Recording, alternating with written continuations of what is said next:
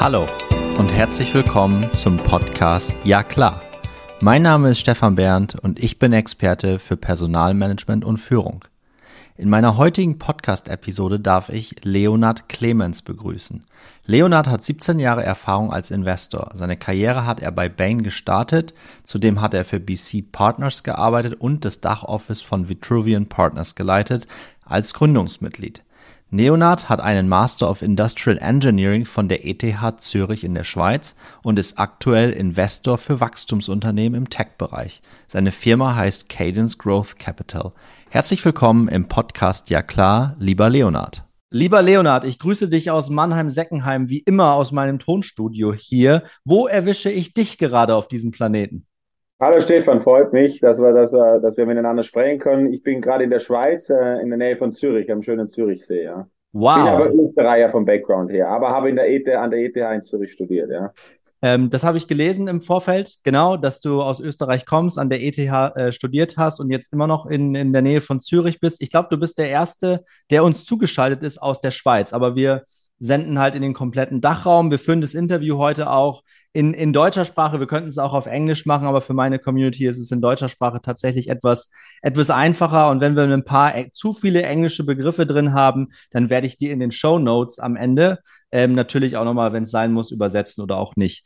Sehr gut. Le Leonard, ähm, wir sehen es bei uns im Video jetzt hier im Zoom, auch im Hintergrund. Du bist aktuell bei Cadence Growth Capital. Du bist mit einem Wort Investor. So, einen, Inve einen Investor hatte ich bei mir im Podcast auch noch nicht. Ich finde diese Perspektive super spannend und ich habe dich bei LinkedIn einfach angeschrieben und gefragt, hey, wie machst du das eigentlich? Wie, wie, wie kriegst du das hin, in die richtigen Firmen zu investieren am Ende des Tages? Eigentlich ist es doch lediglich in Köpfe investieren oder ist es dann doch nicht so einfach? Ja, also die Köpfe sind extrem wichtig natürlich. Es kommt ein bisschen auf das Segment drauf an. Natürlich ist es Investieren immer ein Erfahrungsthema auch, ja. Also ich bin zwar ETHler, also sozusagen ich habe technisches Studium äh, an der ETH gemacht, äh, war dann Unternehmensberater zwei Jahre und habe dann viel für Investoren gearbeitet, habe Commercial Due Diligence gemacht, also Marktstudien, Preisstudien und so weiter. Äh, bin dann über einen Headhunter ins, äh, auf die Investorenseite gerutscht, also auf die andere Seite und habe dann meine äh, sozusagen alten Chefs dann auf der anderen Seite gehabt und ich war dann auf einmal der Kunde, was auch interessant war. Das heißt also, Erfahrung ist sehr, sehr wichtig. Ich mache das jetzt seit 18 Jahren, seit 2006 bin ich also Investor und habe jetzt meinen eigenen Fonds, ja. Und schlussendlich kommt es, glaube ich, schon sehr darauf an, auf die Köpfe. Und vielen Dank auch Stefan für die Anfrage über LinkedIn.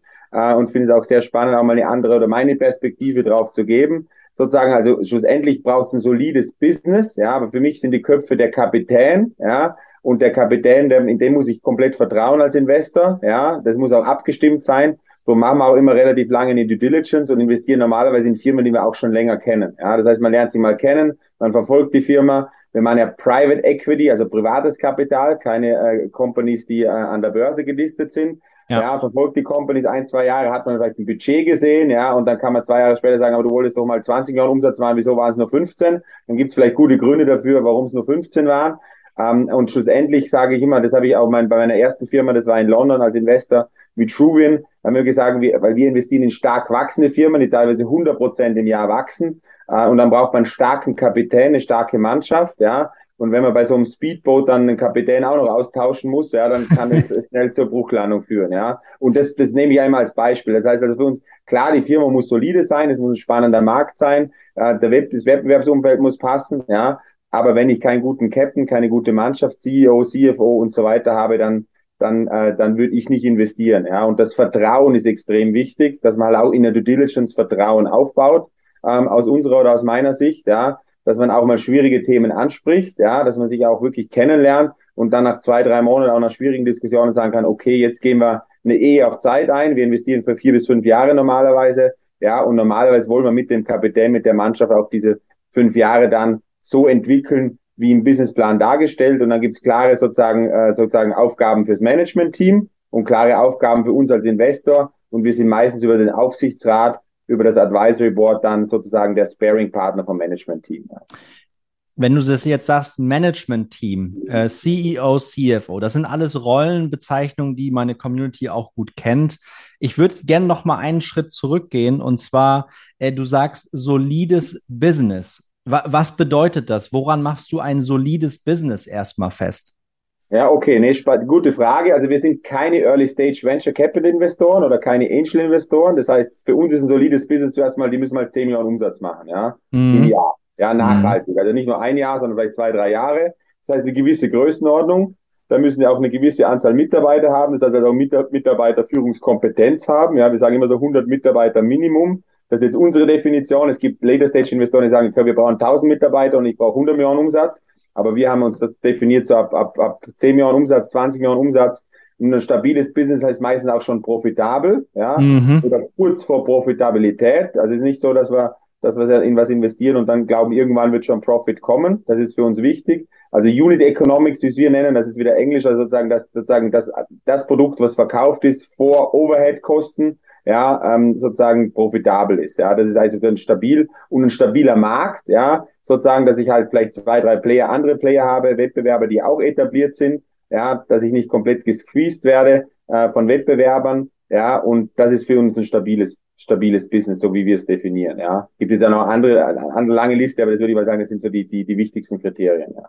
Ist da auch ein Kriterium bei euch dabei, dass man diese Mannschaft von circa 100 Mitarbeitern, äh, dass man die auch stabil hält? Jetzt bin ich von meinem Hintergrund her Personaler und kenne mich mit KPIs wie Fluktuation ja. äh, und, und Attrition und das sind alles so Dinge, die ich, die ich gut, äh, die ich gut kenne und die Geschäftsführung auch total toll finden, wenn natürlich eine Fluktuationsrate im Vergleich auch zum Markt generell relativ gering ist. Ist das etwas, was ihr euch anschaut ähm, oder ist das etwas, was eher im Hintergrund läuft? Nee, ist absolut wichtig. Also äh, sozusagen Stabilität auf Managementstufe ist wichtig, ja, oder teilweise sind es ja auch noch gründergeführte Unternehmen oder dass ein Gründer auch vielleicht dann schon einen CFO an Bord geholt hat oder einen Head of HR oder einen Head of Sales, ja. Das also nicht nur eine Person ist, sondern dass es auch mehrere Personen sind, ist auch Stabilität. Und natürlich dann die, die Fluktuation ist sehr, sehr wichtig. Ich hatte mal im, im Intensivpflegebereich investiert, also wo wir sozusagen äh, schwerkranke äh, Personen behandelt haben, also auch viele Pfleger hatten, ja. Und dort war die Fluktuation relativ hoch, weil es natürlich ein sehr tougher Job ist, ja, mit Nachtschicht und so weiter, ja. Aber dort haben wir dann halt die Fluktuation im Vergleich zum Wettbewerb angeschaut. Da waren wir wieder deutlich besser, weil wir mhm. eben eine gute Unternehmenskultur haben, auch ein bisschen mehr gezahlt haben pro Stunde. Also das ist schon sehr, sehr wichtig, dass wir halt wirklich durch, also dass, dass, die, dass die Fluktuation niedrig ist, aber dass man kann ja auch ein MPS messen, intern sozusagen in der Mannschaft aber einfach, dass die Leute auch happy sind. Unternehmenskultur spielt in meiner Firma. Wir waren ja, Cadence Growth Capital ist ja eine Firma, die ich gegründet habe mit zwei Partnern. Das heißt, wir sind auch zehn Leute. Und hier ist natürlich auch sehr wichtig, dass die Leute auch happy sind. Wie ist die Kultur? Wie ist der Ausschaut? Geht man direkt um miteinander? Sozusagen, äh, wenn jemand mal gehen will, wie ist die Feedback-Kultur? 360 Grad. Also das sind schon sehr, sehr wichtige Punkte, die auch in der Due Diligence, die wir anschauen, auch angeschaut werden. Klar ist natürlich der Fokus ein bisschen mehr auf Financial Due Diligence, finanzielle KPIs, ja, oder Legal, Legal Due Diligence und der Markt, aber sag ich mal, die, die Mitarbeiter Happiness, Fluktuation ist ein sehr wichtiger Punkt. Ja. Hat sich das nach deiner Erfahrung, du hast vorhin gesagt, dass du jetzt auch schon seit, seit fast 20 Jahren auch als Investor unterwegs bist, hat sich das in Richtung, ich nenne es mal HR, KPIs ein Stück weit gewandelt? Also hast du dich auch schon vor 18 Jahren um solche Dinge wie einen ENPS für die Community. Das ist quasi äh, Mitarbeiter-Engagement, beziehungsweise es ist der Net Promoter Score. Äh, dieser Score sagt quasi aus, wie zufrieden deine Mitarbeiter in deinem Unternehmen sind. Kann ich gerne auch mal in den Show Notes äh, verlinken. Das ist eine, eine schöne, einfache Kennzahl, die eher im angloamerikanischen Raum unterwegs ist, in Deutschland eher weniger. Aber äh, zurück, äh, zurück zur Frage. Ähm, hast du das vor circa 20 Jahren auch schon so gemacht? Und hat sich das in den letzten Jahren so ein bisschen dass man die Financial und Legal Due Diligence macht, vollkommen klar. Ich glaube, das wird auch nie anders sein. Aber dass so ein bisschen diese HR-Themen mehr in euren Fokus rücken. Ich glaube, es wird wichtiger. Ich muss auch sagen, ein bisschen, was für Unternehmen man anschaut. Ja, ich glaube, am Anfang Karriere, meine ersten Jobs waren vielleicht auch mehr Asset-Heavy-Industrien, also eine Chemikaliendistribution, die halt ein Lager hat äh, und, und sozusagen, das war Brenntag, das war eine Transaktion, die ich gemacht habe, die jetzt im DAX gelistet ist. Dort sind jetzt vielleicht People nicht ganz so, weil ich natürlich viele KPIs habe von, von sozusagen von aus dem Business raus, ja, weil es halt relativ asset heavy ist und ich kann halt die S, ich habe halt Lager und die kann ich bewerten, ja. Aber je mehr, desto länger bin ich Richtung Asset Light Business Model Investor gegangen, ja, die stark wachsen, aber auch People Businesses sind, ja. Und gerade natürlich auch, wenn ich ein Software-Business habe, am Schluss endlich habe ich eine Software geschrieben, aber wer schreibt die People? Ja, und dann müssen natürlich auch die People und dann ist Fluktuation wichtig und wie lang sind die Leute und wie sind wir organisiert sozusagen. Ähm, äh, und es gibt natürlich auch immer mehr War of Talent, es gibt zu wenig Leute. Ja. Also das größte Thema bei uns ist immer, wie kriege ich Mitarbeiter, ja, auch in der mhm. Due Diligence. Ja, wir sagen immer, was ist die größte Challenge, wenn wir investieren? Und dann sagen, sag ich mal, 80 Prozent der Firmen wahrscheinlich, wir kriegen nicht die richtigen Leute, ja, wir kriegen nicht die auch zu dem Preis, die wir sie gern hätten, ja. Ähm, es gibt extrem eben War of Talent, äh, jeder will die besten Köpfe haben. Und von dem her ist natürlich die Unternehmenskultur und die Fluktuation extrem wichtig bei uns und ist, glaube ich, auch deutlich wichtiger geworden die letzten ähm, 16 Jahre, seitdem ich investiere. Ja. Lass uns auf das Thema Unternehmenskultur nochmal äh, mhm. einen, einen kurzen Exkurs machen, weil dazu hatte ich tatsächlich auch schon Gäste und es kommen noch Gäste in meinem Podcast. Unternehmenskultur, HR, Führung, das sind natürlich alles Themenfelder, wo es große Überschneidungen gibt. Ne? Und wir machen jetzt nicht das ganz große Fass auf, aber wenn's, wenn du ähm, tatsächlich in eine Firma investierst und versuchst, die Unternehmenskultur für dich ein Stück weit greifbar zu machen und jede Firma hat ja eine Kultur, ob das jetzt irgendwo auf einem Zettel dargeschrieben ist oder ob das auf einem Poster hängt oder äh, ob da gar nichts gemacht worden ist. Jede Firma hat ja so seine Kultur. Worauf achtest du da und mit wem sprichst du da auch in aller Regel? Also wir sind natürlich schon so, dass wir natürlich normalerweise, wenn wir, auch wenn wir eine Minderheit nehmen oder Mehrheit, natürlich mit dem Management sprechen, ja, oder den anderen Investoren, ja. Also wir sind auch, wir machen auch Minderheiten und sind dann jemand, der dann 20, 30 Prozent Anteile äh, sozusagen kauft, dann hat meistens der Gründer noch 20, 30 und dann gibt's aber noch andere Investoren. Also wir sprechen natürlich schon viel mit Gründer und C-Level, also Management-Team, ja. Ähm, das ist eigentlich schon das und normalerweise stinkt der Fisch vom Kopf oder eben nicht, ja. Das heißt, also, es geht viel und das merkt man auch bei großen Firmen, was teilweise auch verwunderlich ist, dass eine Firma mit keine Ahnung, sei es eine ABB, eine Apple oder whatever, eine große Firma und dann wird der CEO ausgetauscht und dann tauscht er mal die zehn nächsten auch noch aus, ja. Und dann, wenn der dann die Kultur, die strahlt dann wirklich bis ganz runter. Geht auch nicht immer gut, kann auch negativ sein, ja. Aber sag mal, das ist schon so, glaube ich, dass wir das schon, weil wir natürlich auch nicht mit allen 100 Leuten ein Interview machen können, ja, wenn wir eine Due Diligence machen. Und teilweise ist es also auch nicht so offiziell, wenn der Gründer seine Anteile verkauft, dann will er auch nicht, dass jeder das mitbekommt, ja, zumindest ja. mal im ersten Ding. Darum ist es dann auch immer so eine fine line. Also wir sprechen schon recht viel kulturmäßig sozusagen mit dem Senior Management Team, mit den Top fünf Leuten wahrscheinlich, Top sieben Leuten, ja. Und da kriegt man schon viel raus, ja. Ähm, und dann gibt's meistens noch, was wir machen, ist ein Unternehmensrundgang oder Führung oder dass man sozusagen mal mit dem Sales-Team redet, mit dem IT-Team, mit dem Development-Team. Und dann kriegt man schon auch ein bisschen Gefühl, wenn man durchs Büro läuft, jetzt auch nach Corona, ist ein bisschen weniger geworden. Früher ist man ja wegen jedem Meeting überall hingeflogen und hat dann, hat dann die, die Mitarbeiter getroffen oder die Teams. Aber das ist uns schon wichtig, bevor wir investieren, dass wir einmal die Firma auch wirklich konkret sehen, nicht nur Videokonferenz, äh, dann auch mal einen Rundgang machen, ein bisschen Gefühl bekommen, wie sind die Leute drauf, wie reagieren die, sind, ist überhaupt jemand im Büro? Das ist ja auch immer das, ja, jetzt nach Corona, dass dann durchs Büro gehst und keiner ist da. Und da kriegt man schon ein Gefühl dafür, ja. Aber wir haben jetzt keine eigene Diligence über Kultur, aber ist auch ein Erfahrungsthema wieder, dass man das auch sehr stark über das Management spürt und auch dann eben in der Interaktion über drei, vier Monate, wo man die Diligence macht, dass man, dass man da äh, das Gespür entwickelt. Ja. Wie oft prozentual, äh, Pi, Pi, mal Daumen, Leonard, wie oft ist bei diesen Top 5, Top 7 Management Team, hast du es genannt, wie oft ist da jemand dabei, der sich Head of HR oder Director oder VP People oder was wir da nicht alle für schöne Begrifflichkeiten und Rollentitel mittlerweile haben, ja. Wie, wie oft ist da jemand mit ähm, ausgewiesener HR-Kompetenz auch mit dabei? Also in unserer Größenordnung, weil wir eben keine Startups haben, würde ich jetzt wahrscheinlich sagen, ich habe jetzt kurz überlegt, was du gefragt hast, wahrscheinlich 50 Prozent sagen. Ja, also gibt also wirklich, äh, weil wir halt viele People-Businesses haben, ja, und dann wird das schon, und da fällt dann auch Recruiting vor allem drunter weil wo eben wo auf Talent, wo kriege ich die Leute her, da muss es jemand geben. Wir ja. besetzen jetzt gerade einen H, äh, Head of HR in einer unserer Firmen, ja, ähm, äh, äh, wo wir investiert sind. Ja, da haben wir schon vor eineinhalb Jahren investiert und das war interessant. Haben wir damals schon gesagt, wir brauchen jemand. Head of HR haben wir es jetzt dort genannt, ja, mit Recruiting und dann eineinhalb Jahre ging das Thema ein bisschen unter, leider, ja, wegen verschiedenen anderen Themen. Jetzt haben wir es wieder aufgenommen.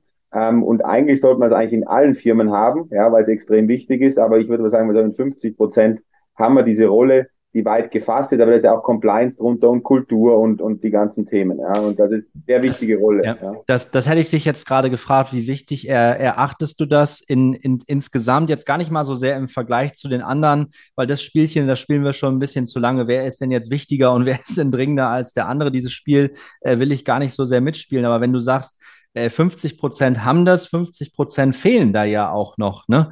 Ähm, ja. ähm, was, was meinst du? Was ist der, was ist der zentrale Grund, warum bei den 50 Prozent dann auch noch jemand mit HR-Kompetenz fehlt?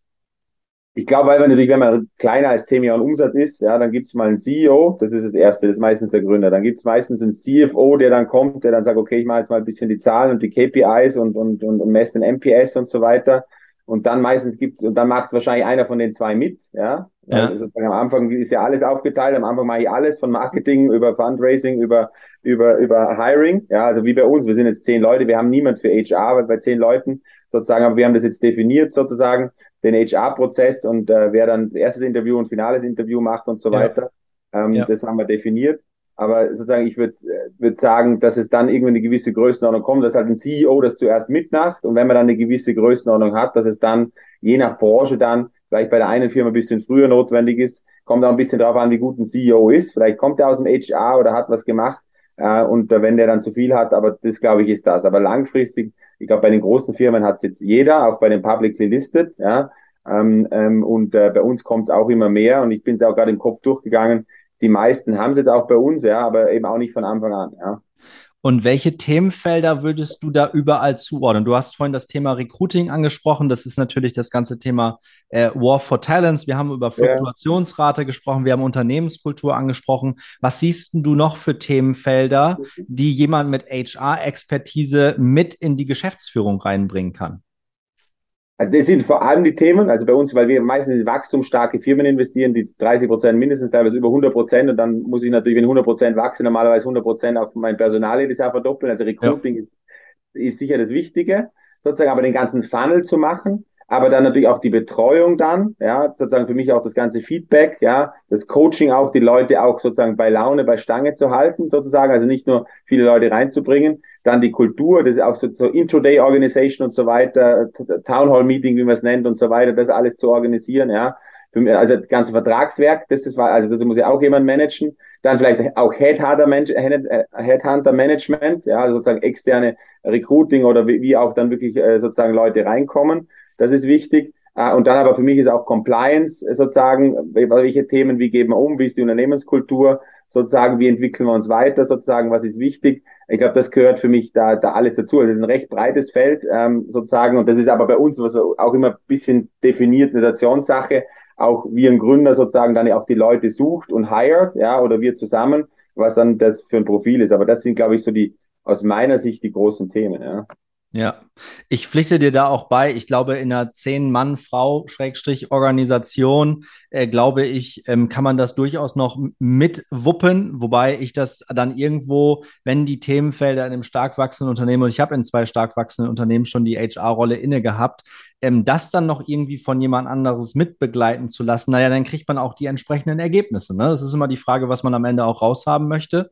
Ähm, und von daher, wenn man da niemanden hat, der dann die Talent Acquisition Brille aufhat und das wirklich von vorne weg durchorchestriert, na, dann darf man sich auch nicht wundern, dass man im, im Markt tatsächlich nicht als guter Arbeitgeber wahrgenommen wird. Ne? Und die zweite äh, Brille ist natürlich dann die People Experience. Also ich habe das immer in zwei Themenfelder unterteilt. Ne? Ich habe Candidate Experience, das ist der ganze externe Markt und das ja, ist ja. People Experience, das ist quasi mein interner Markt. Das sind alle die, die bei der Firma angestellt sind, die schon einen Vertragswert haben. Oder ja, alles, was noch kein Vertragswerk hat, ist eine Candidate Experience. Könnte man das so relativ einfach auch zusammenfassen? Macht das für dich Sinn? Nee, macht schon, aber ich glaube, der interne und der externe View, ich glaube, das ist schon, also das ist wahrscheinlich ein bisschen komplizierter beschrieben, aber das ist schon, glaube ich, schon so, wie, wie wir das, wie ich es auch sehen würde, ja. Ja. Absolut, ja. Und es muss auch ein bisschen leben, ist auch von der Organisation ein bisschen, beim einen ist das ein bisschen, beim anderen, du hast halt einen hohen Churn sozusagen jetzt bei den Krankenschwestern, da musst du wahrscheinlich noch ein bisschen mehr kümmern. Bei anderen, wenn du jetzt sozusagen eine Consulting-Firma hast, wo eh alle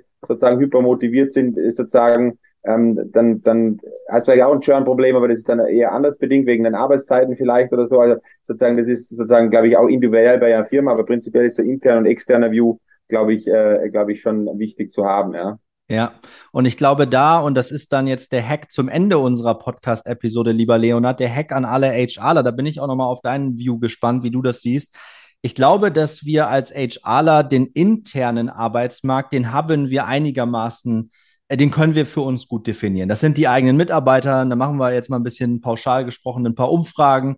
Dann äh, definieren wir die Ergebnisse, reporten das an die Geschäftsführung und ja, machen, ja, machen ja. Measurements. Ne? Und dann gucken wir mal, ob es besser wird. Dafür braucht man natürlich auch wirklich gelebtes Leadership, um solche Dinge dann auch zu verändern. Wo wir aber, glaube ich, im HR uns von anderen Funktionen was abgucken können, und da bin ich auf deinen Blick gespannt, Leonard, ähm, ist der externe Markt. Wie wir das einfach noch besser in den Griff bekommen, dass wir quasi auch in der Geschäftsführung sagen können, Freunde, passt mal auf, wenn wir die Wachstumsziele miteinander hier haben, das, was ihr da reinschreibt in die People Plans oder in die Hiring Plans, das ist utopisch. Und dann mit gutem Material, mit guten Daten das auch zu untermalen und zu sagen, wenn wir das Wachstum von 100 Prozent vorhaben, dann brauchen wir die und die Leute, die auch diese Menschen einstellen, die brauchen wir dann vorne weg und dann gucken wir mal weiter.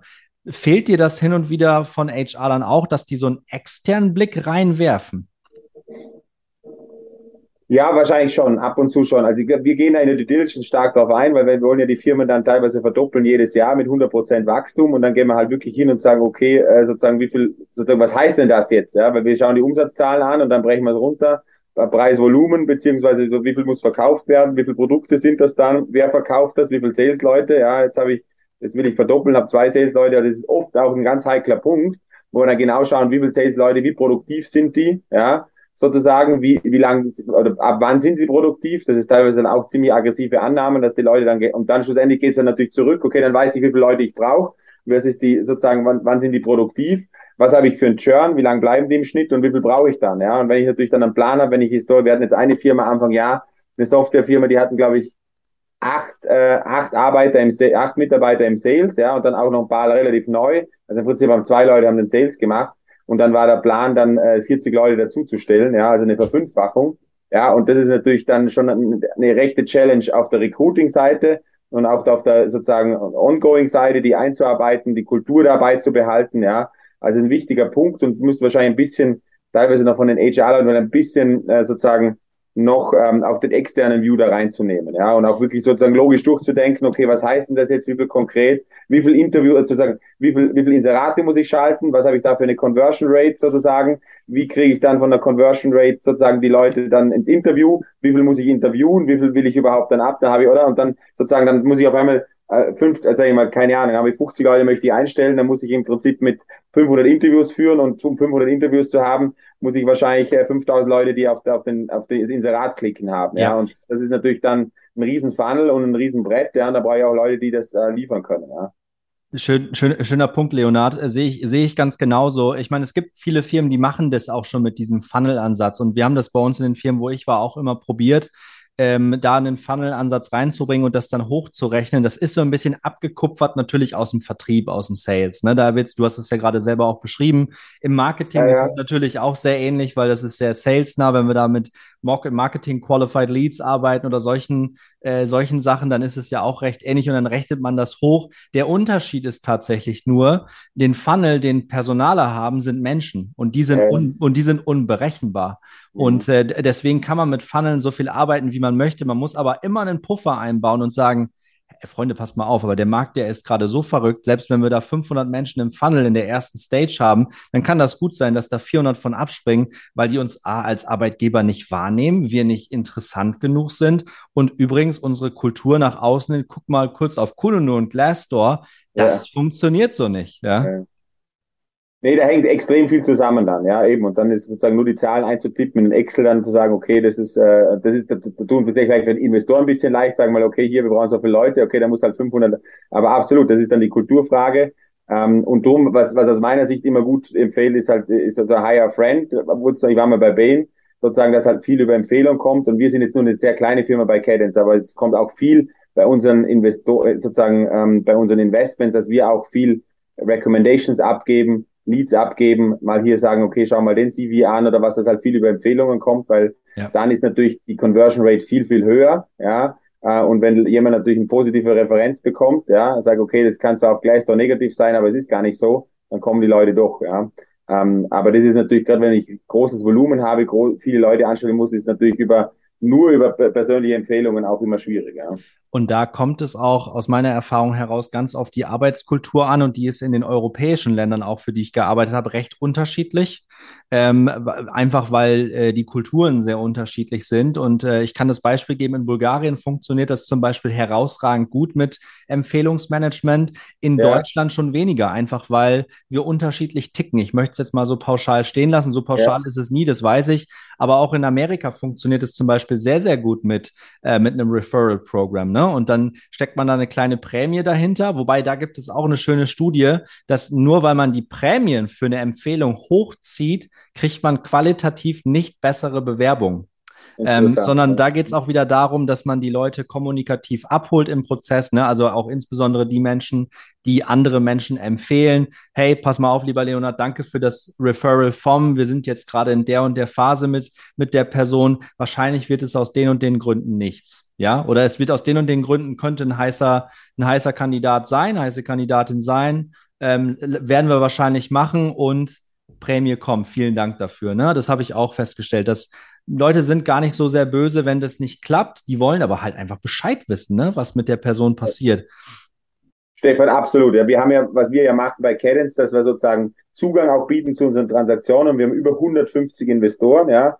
Ähm, und wir haben mit über 2000 Leuten gesprochen, also auch dort der Funnel, ja, weil natürlich nicht jeder, den wir ansprechen, äh, hat jetzt gerade die Kohle oder hat Interesse oder gerade die Zeit zu investieren, ja. Und was ich immer, und da gibt es natürlich auch viele Empfehlungen, das sagen hier und, und was ich echt, äh, Stefan, absolut äh, äh, finde, wie du sagst, ja, dass die Leute gern informiert sind. Ja, wenn ich eine Empfehlung mache und dann nie mehr was höre, dann denke ich mir, was ist denn da passiert, ja. Und auch nur, es hat nicht geklappt, vielen Dank für die Intro oder wir haben jetzt gerade gerade besprochen, das versuchen wir auch bei uns zu implementieren. Bin auch starker Verfechter, dass die Leute eben wissen, weil ich selber auch, wenn ich eine Empfehlung mache und dann nichts mehr höre, dann mache ich keine zweite mehr. Ja, ja. also das, ist, das sind wir einfach wir Menschen, ja. Und ja. das ist, glaube ich, beim Recruiting genau gleich, ja. Vielleicht machst du noch ein zweites Mal, aber wenn du dann wieder nichts hörst und sagst, okay, jetzt ähm, dann halt nicht, ja.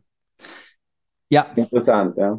Ja, das stimmt. Schön, dass wir da den gleichen Blick drauf haben. Du als Investor, ich als Personaler quasi auch mit an der Front, der im Recruiting auch noch stark eingebunden war.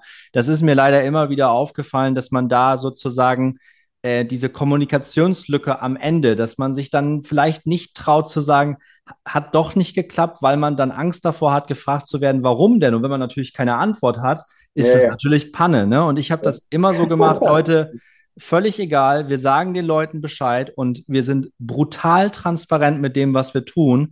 Und wenn der Referral-Geber damit nicht einverstanden ist, ja, dann sind wir halt unterschiedlicher Meinung. Wo ist denn jetzt das Problem? Es ging um ein Referral, das hat nicht funktioniert, deswegen kommunizieren wir trotzdem. Ja. Nee, absolut. Die Kommunikation ist A und O bei allen Themen. Sei es mit Investoren, sei es auf Financial-Seite, sei es mit Management-Team und sei es eben auch auf Recruiting-Seite oder, ja. oder auch Leute, die ein Referral geben. Ja. ja. Ja, und dazu habe ich tatsächlich auch äh, kurzer Querverweis auf den Podcast, der tatsächlich, glaube ich, jetzt morgen kommt mit dem Oliver Aust, ne? Kommunikationsexperte. Ja. Da war auch Kommunikation ist das, was ankommt. Ja, das ist nicht das, was man jetzt gesagt hat, sondern ja. das ist wirklich das, was ankommt. Und da ist was Wahres dran. Und die Folge haben wir dann auch so genannt, dass Kommunikation wirklich ein Hard Skill ist. Es ist kein einfacher Soft Skill, den man so ein bisschen neben, neben die Seite schieben kann, sondern es ist genau das, was uns verbindet. Ja, ja ist essentiell bei uns auch beim Investieren. Oder? Ich muss auch kommunizieren, warum jetzt Cadence gut ist, warum die Firma gut ist. Ja, und der Gründer muss mir kommunizieren, warum wir bei ihm investieren sollen. Weil wir sehen auch 600 Firmen im Jahr und machen dann zwei bis drei Transaktionen. Ja, also relativ ähm, äh, Funnel auch. Ja, und von dem her nur die zwei, drei besten und die müssen natürlich dann auch das gut kommunizieren können, ja, und aber auch gut unterlegen, sozusagen, das haben wir ja vorher gesagt, dass es halt auch wirklich eine solide Firma ist, ja. Ja. Stark. Leonard, ich hätte noch ganz, ganz viele Fragen, aber wir sind ungefähr bei einer halben Stunde wieder und das ja. ist so meine, äh, das ist bei mir immer so der, der Hinweis, dass ich da für die Community natürlich klar bleiben will, ne? Und alles andere wäre vielleicht dann auch ein Mühe zu viel. Deswegen an dieser Stelle ähm, vielen Dank, dass das so spontan mit dir geklappt hat. Es war eine Freude, mit dir zu sprechen. Da war richtig schöner Content dabei, insbesondere für alle Zuhörerinnen und Zuhörer, die ähm, auch so wie ich, sich das Thema Personal auf die Fahne schreiben. Ähm, hoffentlich bleiben wir im Austausch, lieber Leonard. Und ähm, ich bedanke mich bei dir recht herzlich und freue mich natürlich äh, über jeden Klick, über jeden Download und gegebenenfalls sogar über noch mehr Abonnenten, denn wir sind schon bei Ja klar Podcast bei 1500. Das ist eine schöne Zahl in nicht mal einem halben Jahr. Äh, darüber freue ich mich, bin ich auch ein Stück weit stolz drauf. Ähm, sonst würde ich, glaube ich, auch nicht solche tollen Speaker wie dich gewinnen können. Das ist toll. Hier wächst es auch. Nicht ganz 100 Prozent, aber es wächst und es macht total Freude. Leonhard, vielen Dank und Super. Grüße Richtung Dann Zürich. Danke an dich, ja. Danke für die Zeit und äh, bis bald hoffentlich, ja. Ja. Danke. Tschüss. Danke, bis bald. Ciao.